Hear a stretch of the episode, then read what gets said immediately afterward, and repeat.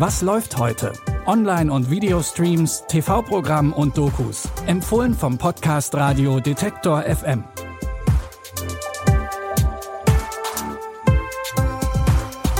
Hi zusammen, neue Woche, neue Tipps und damit herzlich willkommen an diesem Montag, dem 12. September. Heute haben wir wieder drei Filme für euch im Gepäck und wir fangen gleich mal an mit einer klassischen Verwechslungskomödie.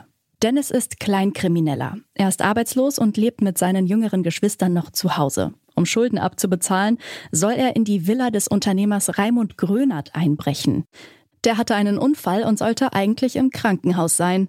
Als Dennis aber in die Villa einbricht, trifft er doch auf den Hausherren. Der ist nach seinem Schlaganfall nämlich mittlerweile wieder zu Hause, ist aber auf fremde Hilfe angewiesen. Sein Sprachzentrum ist betroffen und deswegen kann er Dennis auch nicht verraten, als seine Enkelin plötzlich auftaucht.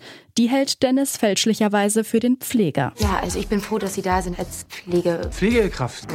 Charlotte Palmenberg, die Enkelin. Und Sie sind? Äh, Degenhardt. Degenhardt. Degenhardt hart. Wir sind eingeschneit. Scheiße. Ihr müsst mich hier rausholen, verdammt. Kostet 10 Euro. Bist du bescheuert? Ich glaube, wir kommen hier nicht wirklich weiter. Ich leg auf. Fix. Du kannst dann übernehmen. Super. Ham. Er hat noch Probleme beim Schlucken. Du kannst ihn dann unten im Bad waschen. Er riecht ein bisschen. Ich glaube schon weg. Als in der Nacht Unmengen an Schnee fallen, kann Dennis nicht mehr aus der Villa fliehen und spielt weiter den Pfleger. Doch plötzlich tauchen die Leute auf, denen Dennis noch Geld schuldet, und es wird brenzlig. Die Komödie Kalte Füße könnt ihr ab heute bei Netflix gucken. Wir bleiben beim Genre Comedy, aber jetzt wird der Humor tiefschwarz. Sue Buttons ist eine scheinbar besorgte Ehefrau. Ihr Mann ist plötzlich verschwunden. Schnell geht Sue damit an die Öffentlichkeit und genießt ungeahnte Aufmerksamkeit. Allerdings glauben einige Menschen nicht an das plötzliche Verschwinden von Sues Mann. Auch die örtliche Polizei ist skeptisch. Nancy, KTV2 News. Wissen wir. Officer Jones? Nancy. Mrs. Buttons. Für gewöhnlich ruft man bei einem vermissten Fall die Polizei an, bevor man die Medien einschaltet. Sie hat's versucht. Ich war. äh, dürfen wir uns mal umsehen? Fällt Ihnen irgendjemand ein, der Ihrem Ehemann was antun wollte? Oh, meine Güte, nein. Ich meine, ich, ich glaube nicht. Das ist ein Foto von mir und Carl.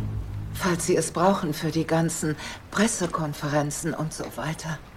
Okay, danke. In der schwarzen Komödie Breaking News in Yuba County reiht sich eine überraschende Wendung an die andere. Oscar-Preisträgerin Alison Jenny spielt die besorgte Sue, Mila Kunis spielt die schlagzeilengeile Reporterin Nancy und Aquafina erpresst Lösegeld, bietet aber der verängstigten Sue nachher ihre Hilfe bei der Suche nach ihrem Mann an.